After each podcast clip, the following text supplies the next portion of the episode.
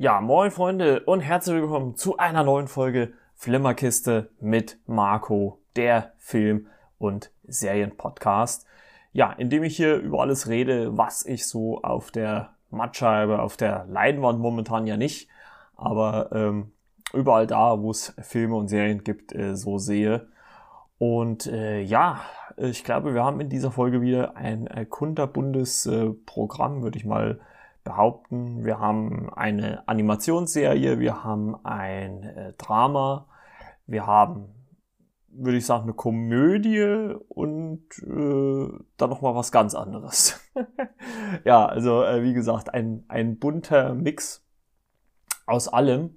Und ähm, deswegen äh, würde ich auch sagen, äh, warten wir gar nicht allzu lang und fangen direkt mit ähm, dieser Animationsserie an, über die ich sprechen möchte.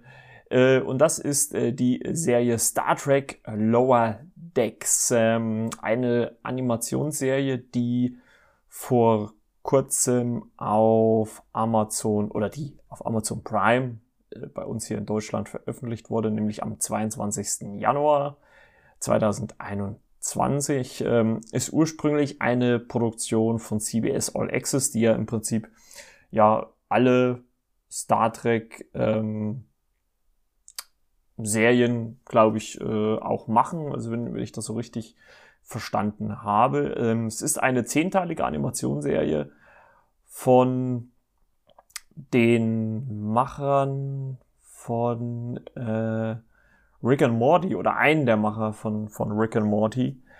Und ich muss sagen, ich bin ja nicht der größte Star Trek-Fan. Also sowohl Star Trek als auch Star Wars ist ja jetzt äh, beides nicht so mein ähm, Hauptaugenmerk, muss ich ganz ehrlich sagen.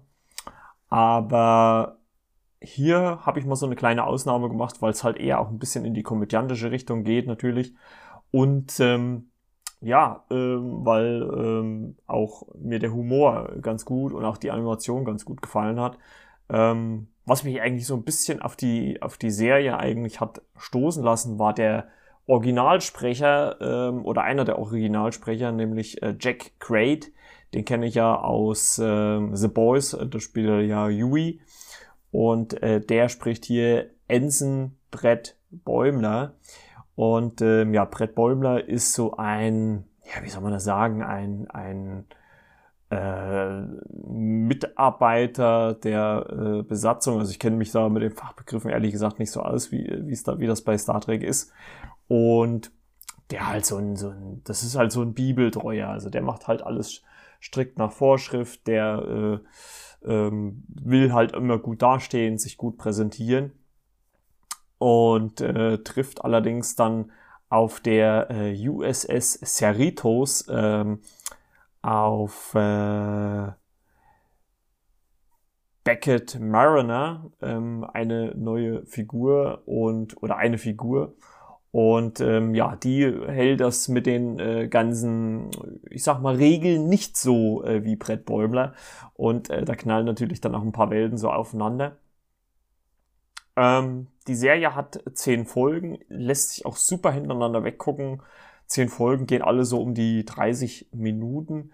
Ähm, was man, glaube ich, schon vorab sagen kann, es ist auch schon eine zweite Staffel bestellt. Und die Serie soll auch zum Kanon ähm, dazugehören.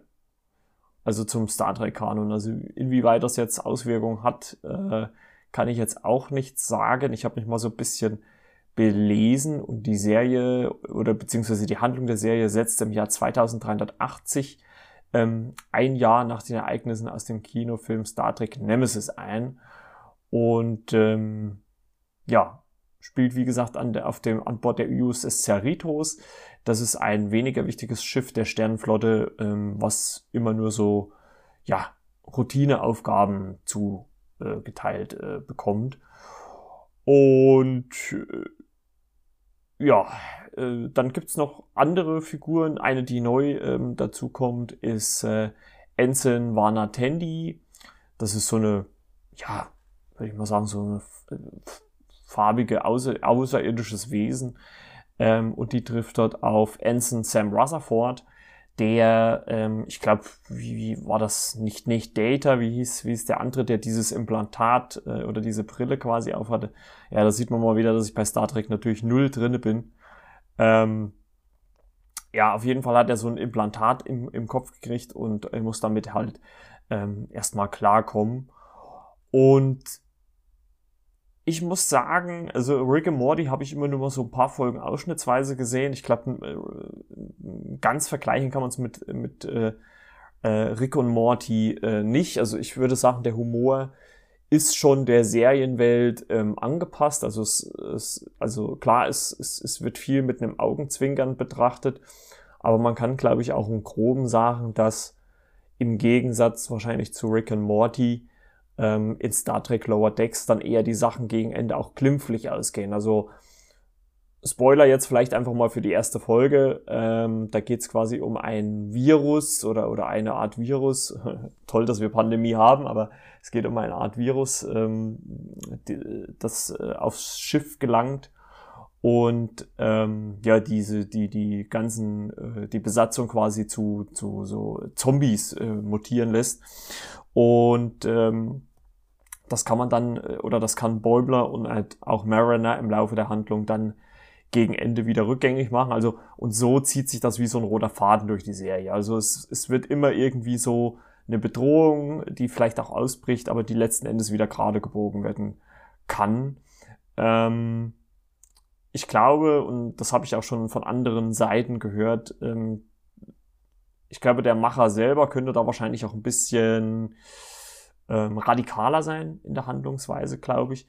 Allerdings ähm, würde das dann wahrscheinlich nicht in diese ganze Star Trek-Welt passen. Also man muss das ja verstehen, dass ja sowohl im, im Star Wars als auch im Star Trek-Franchise äh, so gewisse abgesteckte Regeln gelten. Und ich finde, die Serie macht schon vieles, was darüber hinausgeht. Allerdings bleibt sie natürlich auch in dem Rahmen, der vorgegeben ist. Und das Besondere, deswegen heißt die Serie nämlich auch äh, Lower Decks, ist, dass es quasi auch nicht um die ja, ähm, äh, Brückenbesatzung geht. Es geht quasi eher um diese, um diese ganzen Personen dahinter oder darunter, deswegen Lower Decks, also die halt quasi in den tieferen, die man halt sonst nicht sieht. Also wir kennen ja aus den Serien meistens immer nur die Brücke. Und hier geht's halt einfach um die zweite Riege, die halt die Brücke in gewissen Art und Weisen unterstützt oder halt ähm, rausgeschickt wird, um irgendwelche Sachen zu fabrizieren. Aber mir hat das Ganze gut gefallen. Ähm, wie gesagt, ist halt bei Amazon Prime äh, verfügbar. Ich fand das gut unterhaltend, war schön immer mal zum Weggucken, wenn man mal irgendwie sowas Unverbrauchtes haben wollte oder auch jetzt, ich sag mal, nichts Schweres oder sowas, dann ist das auf jeden Fall eine schöne, gute Serie, auf die man mal äh, reingucken kann, die ich auf jeden Fall ähm, empfehlen kann. Und gerade wenn man so nach einem harten Arbeitstag nach Hause kommt, einfach mal angeschaltet. Da ist es auch nicht schlimm, wenn man mal irgendwie ähm, eine Situation nicht ganz so mitkriegt. Ähm, klar, die Gags haben jetzt bei mir auch nicht immer gezündet, muss ich ganz ehrlich sagen. Aber so im Großen und Ganzen war das schon völlig in Ordnung. Und äh, ja, von mir aus, dafür, dass ich kein Star Trek-Fan bin, auf jeden Fall ähm, eine Empfehlung, kann ich auf jeden Fall aussprechen. Und äh, ihr habt ja euch gewünscht, äh, dass ich ab jetzt immer so ein bisschen eine Wertung abgebe.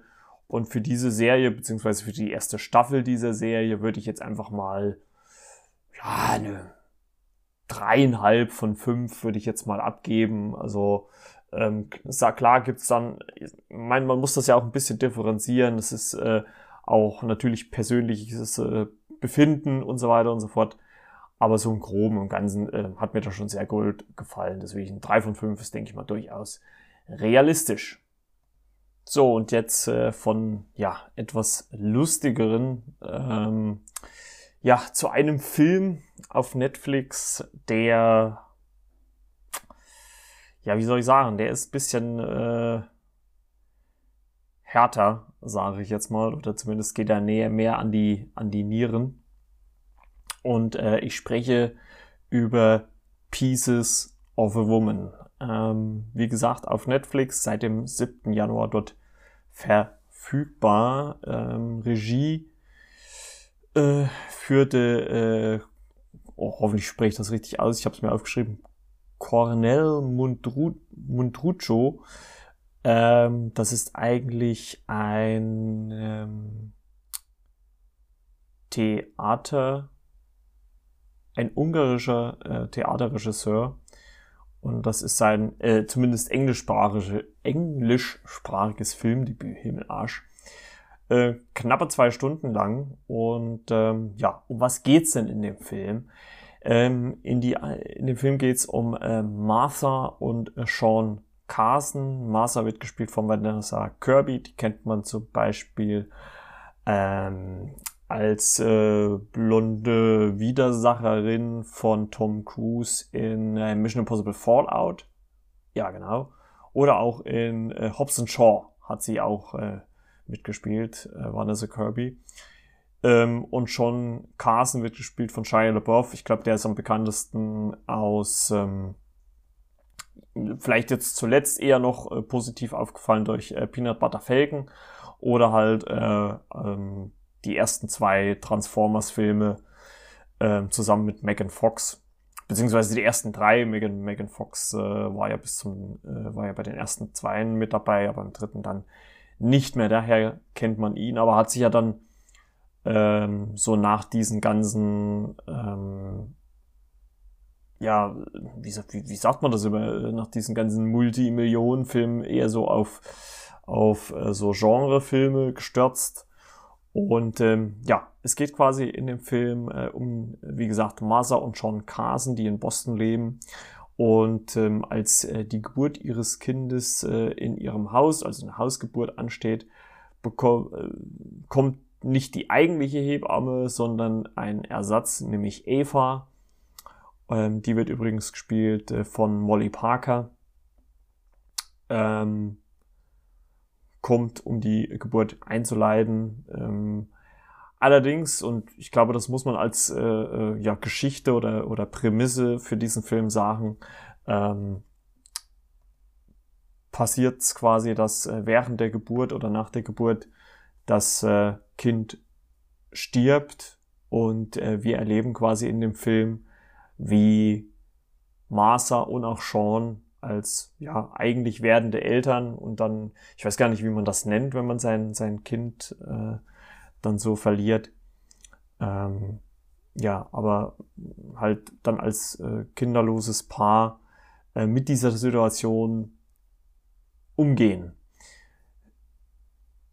Sie tun das auf äh, bemerkenswert unterschiedliche Weise, ähm, während Sean, also die Shia LaBeouf-Figur, eher so ins aggressive Verhalten übergeht, äh, ist es bei Marsaf schon fast so eine, so eine, so eine, so eine Gleichgültigkeit oder, oder so, ein, so, eine, so eine Abwesenheit. Also ähm, wir steigen halt quasi auch dann nach einer gewissen Zeit, äh, nach der, nach dieser, nach dem Tod ihres Kindes wieder in die Geschichte ein. Also es sind dann ein paar Monate vergangen.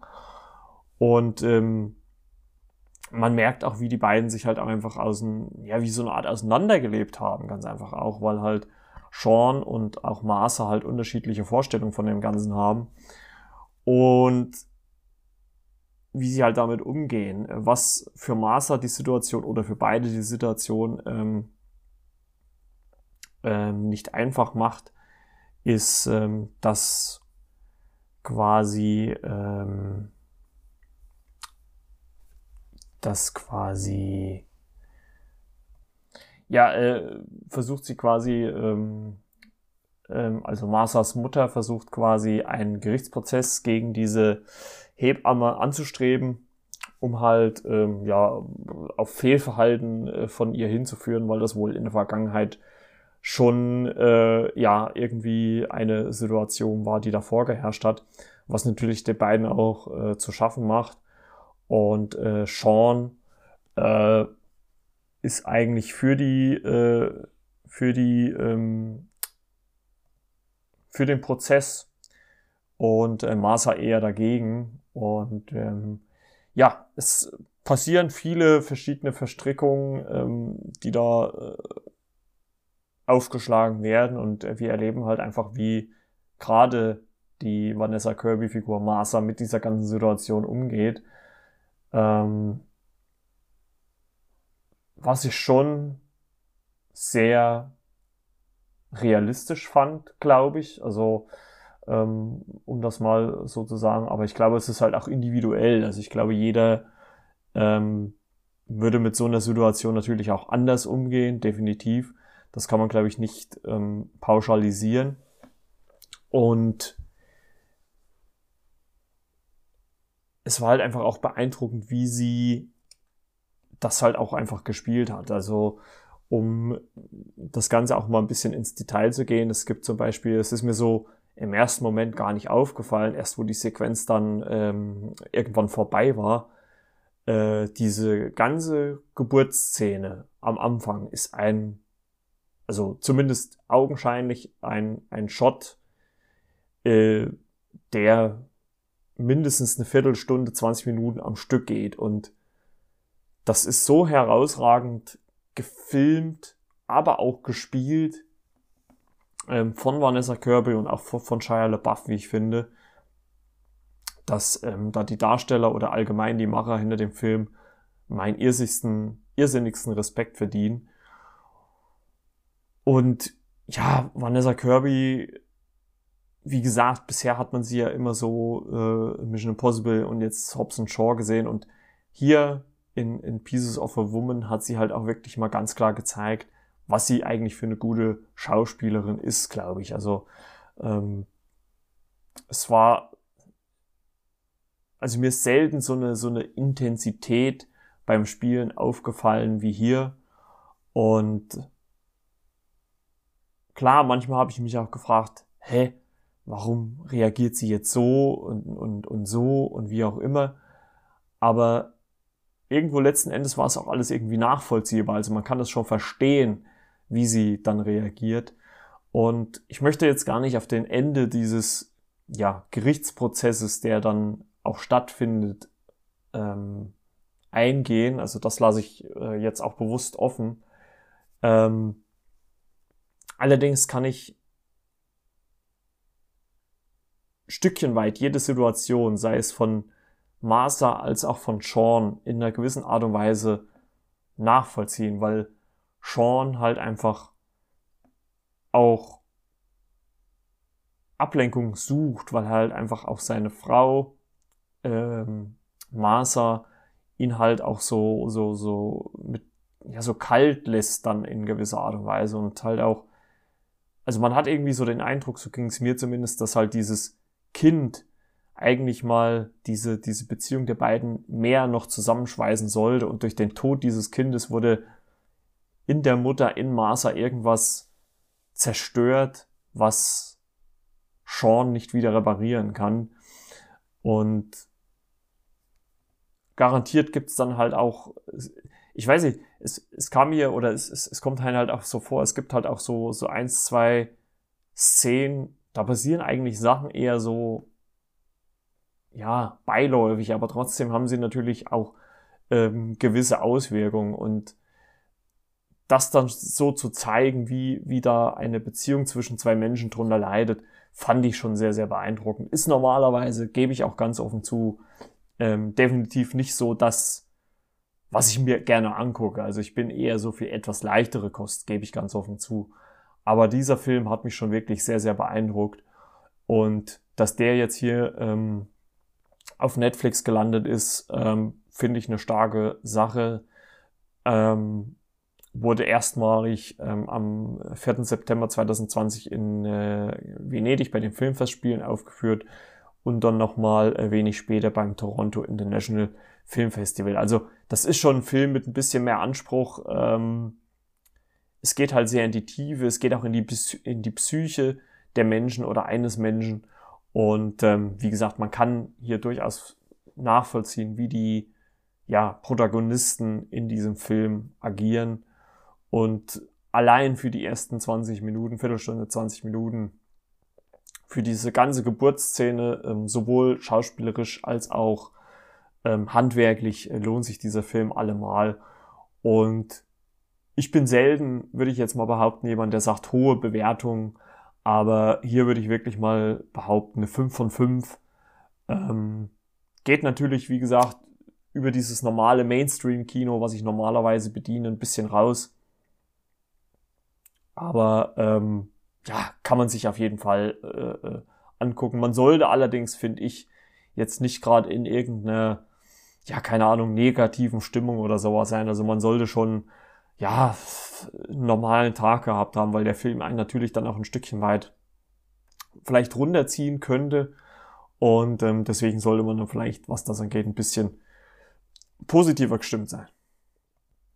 Ja, aber um die Stimmung natürlich gegen Ende noch mal ein bisschen äh, in die Höhe zu treiben, äh, habe ich mir natürlich auch noch mal ein paar Sachen rausgesucht, die vielleicht ein bisschen, zumindest ein bisschen ähm, umgänglicher sind. Und äh, ja, einer, ein Film davon, also heute ist es äh, sehr filmlastig, ähm, ist äh, Slaughterhouse Rules. Ähm, der ist bei Netflix zu finden. Ja, Netflix, genau. Das musste ich selber erst nochmal gucken, wo ich, äh, wo ich den äh, geguckt habe. Ja, der ist bei äh, Netflix äh, zu finden. Mit drinne äh, ist ein britischer Film aus dem Jahre ähm, 2018. Ähm, und aufgefallen, beziehungsweise so ein bisschen ins Auge gestochen, ist er mir halt durch äh, ja, die Darsteller, die da mitspielen, die finde ich teilweise schon richtig, richtig gut sind. Einmal Simon Peck, ähm, den ja, den kenne ich und liebe ich ja natürlich aus der ähm, ähm äh, Cornetto-Trilogie von Edgar Wright. Äh, Nick Frost hat auch eine Rolle in diesem Film, allerdings keine große. Ähm, Margot Robbie äh, ebenfalls, allerdings nur, äh, ich glaube, das kann man schon ein bisschen spoilern, via ähm, Handy oder Mobiltelefon äh, oder Smartphone, wie auch immer. Und ähm, ja, Asa Butterfield äh, spielt auch mit und den kennen ja die Netflix-Zuschauer, deswegen ist wahrscheinlich dieser Film auch bei Netflix. Ähm, ja, durch Sex Education, durch die ersten zwei Staffeln. Und ja, das ist äh, so, ich würde noch nicht mal sagen, der Hauptcast, also der Hauptdarsteller ist eigentlich äh, Finn Cole, der spielt äh, den äh, Teenager Don Wallace, ähm, der von seiner Mutter auf ein Internat geschickt wird, das den ungewöhnlichen Namen Slaughterhouse, also Schlachthaus hat. Also Deutsch, Schlag Slaughterhouse, äh, gab es ja mal auch eine, eine Hip-Hop-Kombo von äh, Eminem zusammengewürfelt, gibt's leider nicht mehr, haben, glaube ich, nur ein Album zusammen oder zwei Alben rausgebracht. Äh, kleiner Musik, äh, äh, Schnack nebendran. Nein, Spaß beiseite. Ähm, ja, äh, wie gesagt, das Internat trägt den Namen Slaughterhouse und ähm, und so wie alle anderen Jungen, die nicht äh, sportlich genug für Olympus und nicht intelligent genug für das Haus der Xenophon sind, kommt Don ins Haus Sparta. Es dauert nicht lange, da hat er sich ähm, der Neuankömmling, die Mitchellin äh, Clamsy Lawrence, gespielt von Hermione Corfield, verknallt. Aber irgendwas stimmt ganz und gar nicht äh, in dem Internat. Schüler, Lehrer und Mitarbeiter haben scheinbar alle einen ziemlichen Schaden. Dons Zimmergenosse äh, Willoughby Blake, ähm, das ist die Asa Butterfield-Figur, scheint ein finsteres Geheimnis zu hüten und auch der Vertrauenslehrer Houseman, äh, gespielt von Simon Peck, weiß offenbar mehr. Und ähm, ja, irgendwie wie so alle auch wieder Direktor und das irgendwie, was schon sehr früh in dem Film etabliert wird, dass man ja nicht in den Wald gehen soll, weil dort halt eine Fracking-Firma ähm, äh, zugange ist. Und wir wissen das ja alles, äh, oder wissen wir ja alle, Fracking ist ja quasi, ähm, das ist ja nicht Bohren im klassischen Sinne, also es wird ja ähm, quasi, ja, und ich versuche mal hier gerade mal so einen Fachbegriff ähm, zu haben, oder das ist so eine, so eine Facherklärung. Beim Fracking wird eine Flüssigkeit unter hohem Druck in die Erdgaslagerstätte gepumpt, um künstliche Fließwege für das Erdgas zu schaffen. Die Flüssigkeit besteht zu 98% aus Wasser und Quarz. An der Sand dient dazu, die Steinsrisse offen zu halten, damit das Gas entweichen und zum Bohrloch fließen kann. Ähm, ja, wie gesagt, äh, Don äh, äh, verliebt sich halt quasi in äh, habe ich den Namen schon wieder vergessen, in Clemsy. Und es ist halt wie so oft in solchen äh, Internats-Settings. Äh, äh, äh, es gibt dann halt so den einen, der immer geprügelt oder der immer prügelt, der aggressive. Äh, es gibt die Streber und so weiter und so fort. Und alles, all das wird halt in diesen äh, verschiedenen Räumen. Also es, es, erinnert so ein bisschen natürlich auch an, an die Harry Potter, wo, wo Slytherin und was weiß ich, wie das alles hieß, äh, unterschieden wird. Und ähnlich ist es halt hier auch. Und man muss halt auch dazu sagen, dass bei diesem Fracking dann was passiert und diese, diese ähm, Fracking-Firma quasi ein Loch auftut, in dem dann Wesen oder ja, keine Ahnung, kann man sagen, Monster, ähm, die da lange Zeit irgendwie verborgen waren, auf einmal ans Tageslicht kommen. Ja, und dann äh, Jagd äh, auf die Schüler machen, die sich dann äh, in gewisser Art und Weise äh, zur Wehr setzen müssen.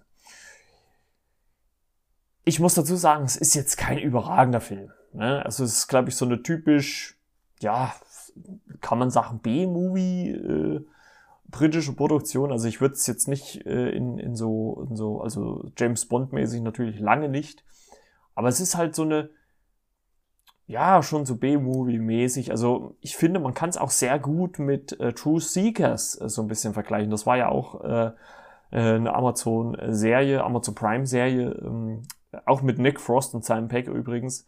Ich glaube, die haben halt auch irgendwie so ein, so ein, so ein, so ein Fable äh, für solche Sachen. Ähm, deswegen machen sie auch so. Sie haben ja auch damals diesen Film Paul gemacht mit diesen Außerirdischen und ähm, halt auch schon of the Dead oder auch Hot Fast. Das ging ja alles so so ein bisschen zumindest in die Richtung, also wo zumindest ja ein normales Setting genommen wurde und halt so obskure Figuren oder, oder irgendwas im Hintergrund noch eingeführt worden ist. Ne? Ähm, in Shaun of the Dead waren es ja dann auch die Zombies und so weiter und so fort. Und ähnlich ist es halt hier ähm, mit den Monstern auch. Ich glaube, auf die Story brauchen wir auch letzten Endes gar nicht so viel zu geben, denn äh, so viel gibt die ganz ehrlich auch gar nicht her. Ähm, schade finde ich ein bisschen ähm, für mich als äh, Simon Peck und Nick Frost Fan, dass die ähm, sehr reduziert auftreten. Ähm, Nick Frost noch weniger als Simon Peck, also Simon Peck sieht man dann schon öfters. Ein kleiner Running Gag ähm, bei der äh, Simon Peck Figur Houseman ist ja zum Beispiel, dass er immer mit ähm, seiner, ja, ich weiß gar nicht, Freundin telefoniert, die, die wird gespielt von Margot Robbie, aber wie gesagt, halt immer nur über FaceTime oder, oder Skype oder wie auch immer, ne? Und, oder Video, ich sage einfach mal Videotelefonie. Und ja, er sagt dann immer, ja, ich liebe dich und ja, ich bin, und sie sagt dann immer so, ja, ich bin aber hier in, ich glaube in Uganda oder irgendwo was und äh, so und so und so und so.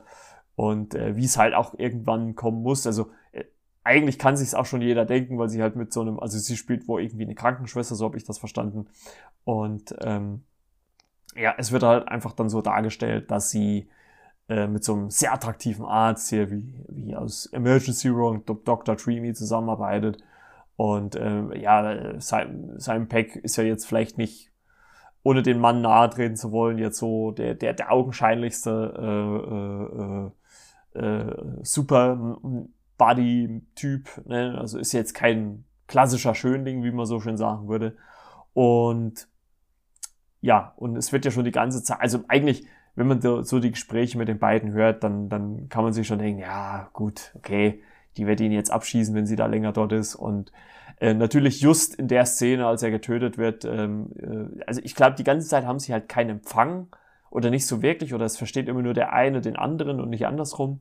Und dann natürlich just in dem Moment, wo er, äh, wo die Sam Peck-Figur äh, zumindest verletzt, äh, beziehungsweise vielleicht auch getötet wird, das erfahren wir erst später, äh, ähm, ähm, erfährt man dann oder, oder kann halt äh, die Margot Robbie-Figur sagen, ja, äh, äh, Hausmann, es ist aus. Ähm, vor allem das Lustige ist, er hat eigentlich auch noch, ich weiß gar nicht, ob ich den Rollennamen direkt finde, er hat halt auch so ein, so ein, so ein ähm, wie soll man das sagen, so einen, so einen, so einen weiblichen Namen, genau, Meredith Houseman. Und das, und das finde ich eigentlich äh, ganz, äh, ganz, ganz lustig. Äh, äh, und die äh, Margot Robbie-Figur übrigens heißt äh, Audrey. Ähm, ja, wie gesagt, kann man mal machen, ist jetzt, ist jetzt äh, nichts, wo man sagt, okay, äh, das, das, das äh, macht viel richtig. Ich fand, es waren teilweise ähm, so Anleihen an, an äh, von Edgar Wright mit dabei. Also es ist ja nicht Edgar Wright, äh, der das gemacht hat, es ist ja der Regisseur Crispian Mills. Ähm, ja, wie gesagt, kann man mal machen. Ähm, hat mich jetzt, hat mir jetzt auch nicht, äh, hat, hat mir jetzt auch nicht sehr wehgetan. Also ähm, fand ich durchaus äh, okay, kann man sich mal angucken. Ähm, mir war es wichtig, beziehungsweise auch mal schön, nochmal die ähm, ja, Nick Frost und Simon Peck zu sehen, weil die sieht man ja leider so in letzter Zeit kaum noch zusammen. Deswegen habe ich mich ja auch ähm, 2020 so darüber gefreut, dass sie in äh, True Seekers wieder zumindest zeitweise zusammen waren, obwohl da ja ganz klar der Fokus auf äh, Simon Peck als ähm, Hauptfigur war. Obwohl ich da ja immer noch hoffe, ich drücke mal die Daumen, dass da irgendwann äh, auch trotz Corona vielleicht nochmal eine zweite Staffel kommt. Ähm, wird sich wahrscheinlich auch äh, vieles verschieben, was das ähm, angeht. Und ähm, ja, deswegen so eine absolute Empfehlung kann ich, glaube ich, hier nicht aussprechen. Ähm, ich würde ganz einfach mal sagen, es ist äh, ja eine 2 von 5, würde ich jetzt mal sagen. Also ich, ich finde, man macht jetzt nicht viel verkehrt, man macht jetzt vielleicht auch nicht viel, viel richtig, sage ich jetzt mal, aber für so einem, wie sage ich es immer so schön, für einen, für einen verregneten Sonntagnachmittag, denke ich mal, kann man, kann man den Film durchaus äh, mal gucken und äh, ja, wie gesagt, gerade für die, die Simon Peck und Nick Frost gerne sehen, die können da auch mal reingucken.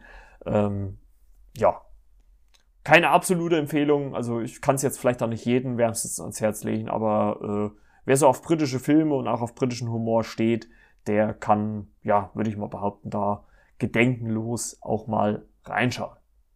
Ja, und schwuppdiwupps kommen wir auch schon zum letzten äh, Punkt in dieser heutigen Folge nämlich äh, zu einem neuen Film, der ist am äh, 3. Februar bei Netflix äh, gestartet, ist eine polnische Komödie, Krimi, Krimi, Komödie, Horrorkomödie, wie auch immer. Ähm, mal was ganz anderes. Also einen polnischen Film habe ich, glaube ich, auf Netflix noch gar nicht gesehen.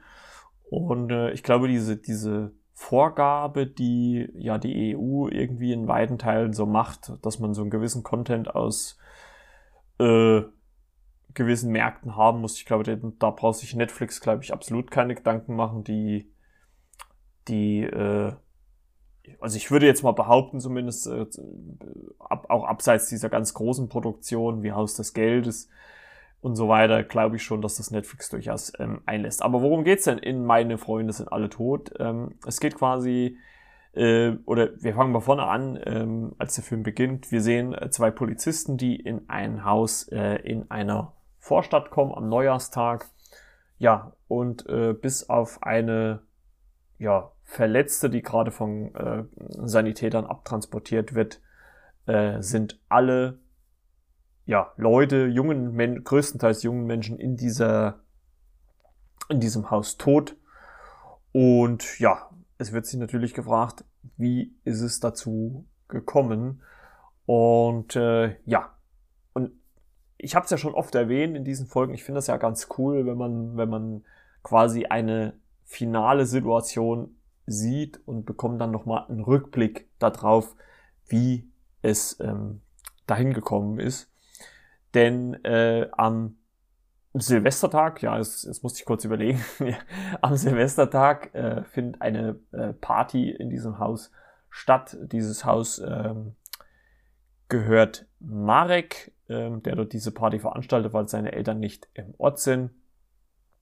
Und zur Party hat er viele seiner Freunde eingeladen, darunter unter anderem Anastasia und äh, ihren, ihr, ihr Freund, der träumt, Rapper zu werden. Äh, die 40 Jahre alte Gloria ist mit dabei. Und äh, die einen jungen, die mit ihrem jungen Freund Pavel äh, da aufkreuzt.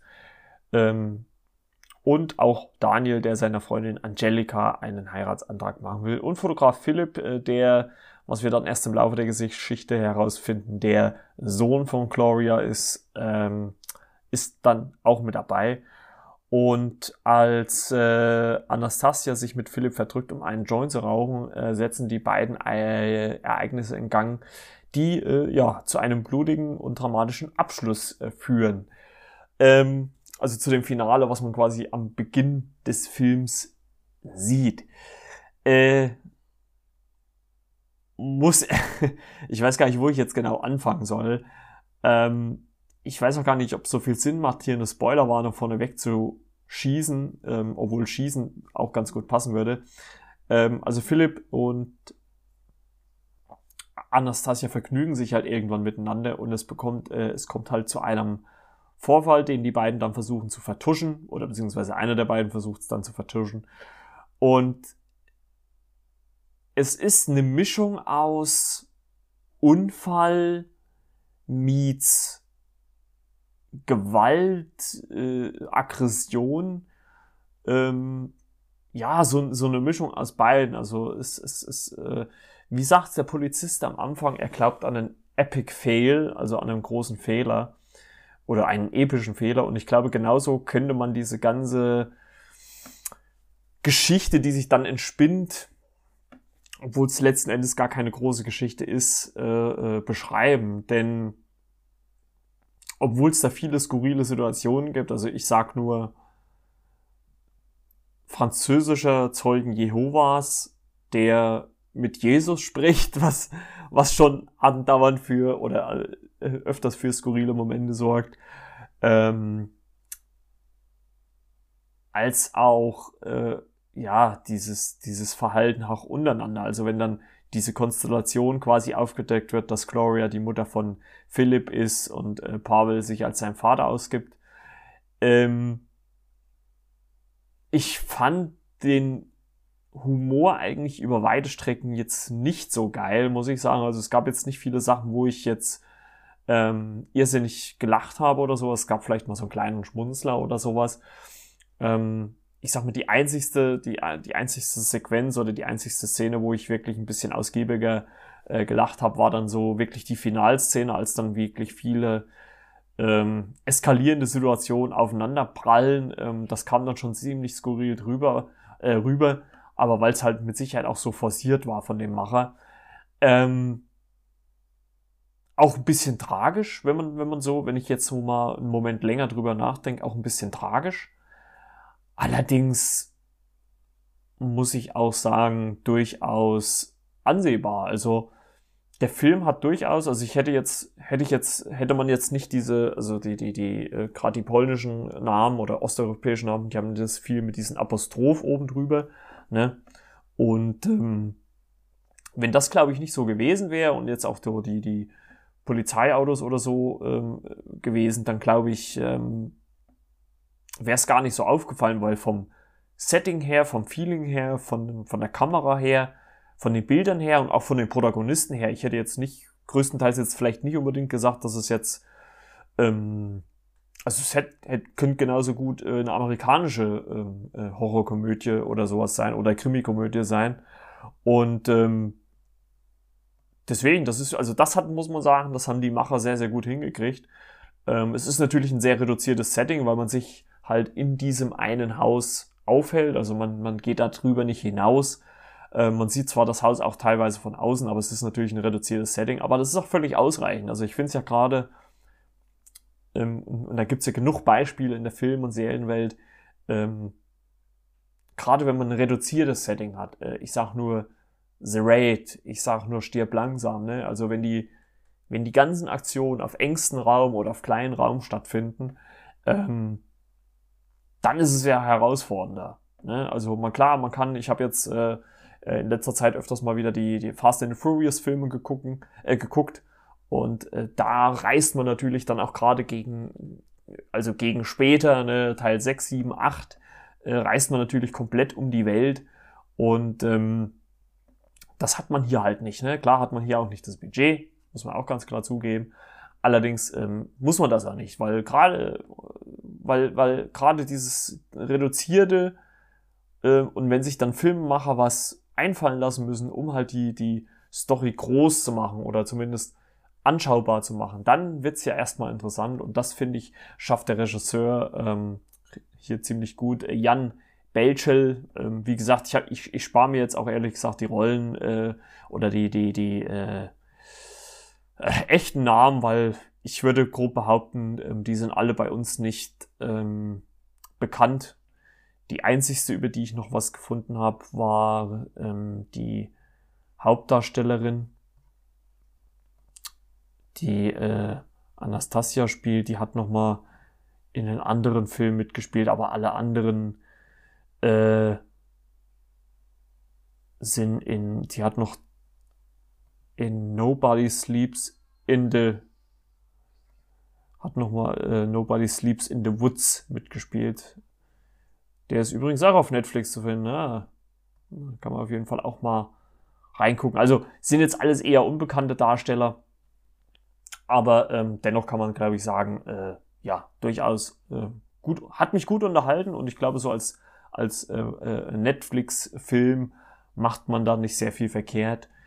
Und also, wenn man das Netflix-Abo eh hat, dann ist da ja der Film mit drinne und dann macht man da nicht viel verkehrt. Kann man sich mal geben. Ich glaube, macht man nicht viel verkehrt. Äh, hat ein paar, äh, ja, schon skurrile Einfälle. Das Ende, muss ich sagen, fand ich dann auch ziemlich charmant, weil es dann auf der einen Seite, ohne jetzt das Ende, ich versuche wirklich nicht zu spoilern, weil das habt ihr ja so ein bisschen auch immer an mir kritisiert, dass ich immer zu viel vorhersage.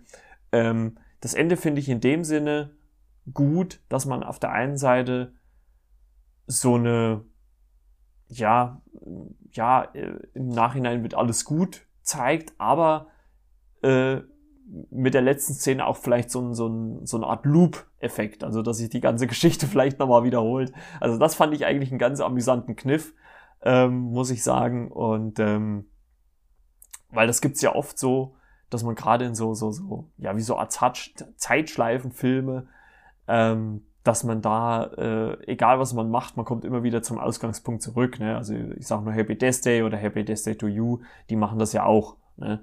Die greifen ja dieses ganze Thema auch auf. Ich meine, klar, Zeitschleife spielt jetzt hier keine primäre Rolle, aber so als letzten Kniff, muss ich sagen, fand ich das eine ganz äh, charmante Idee vom, vom Regisseur. Hat er gut äh, mit eingewoben und ähm, ja, als Bewertung, ja, tue ich mich so ein bisschen schwer, aber ich würde mal auch sagen, eine dreieinhalb. Also eine dreieinhalb würde ich geben. Es ist, für eine vier reicht's für mich jetzt nicht ganz. Ähm, aber äh, wie gesagt, angucken kann man sich äh, den mal und äh, äh, gerade auch für einen polnischen, osteuropäischen Film oder europäischen Film, muss man ja vielleicht auch sagen, äh, schöne Bilder, gute, gute Leute und äh, also die Schauspieler, finde ich, machen jetzt nicht viel verkehrt. Ähm, ja, kann man machen und äh, das passt schon. Ja, Freunde, ich würde sagen, äh, das war's schon wieder für diese Folge und äh, ich hoffe, euch hat's gefallen. Ähm, ja, abonniert den Podcast, äh, bewertet ihn, hoffentlich positiv, wenn dann. Ne?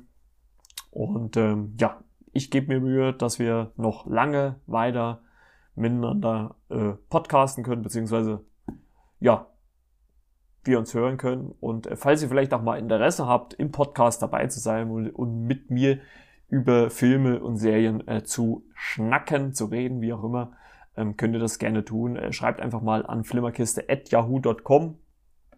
Könnt ihr gerne Anfrage schicken und, äh, oder über Instagram könnt ihr mich auch anschreiben, da bin ich auch erreichbar. Flimmerkiste mit Marco. Ja, ansonsten hätten wir alles. Ich sage einfach nur, bleibt gesund. Äh, wir hören uns dann in der nächsten Folge wieder. Mal gucken, was wir da wieder Schönes parat haben. Und ansonsten gabt euch wohl, genießt die Woche, genießt die Zeit und äh, bleibt gesund. Ne? Bis denn dann. Ciao, ciao. Euer Margot von der Flimmerkiste.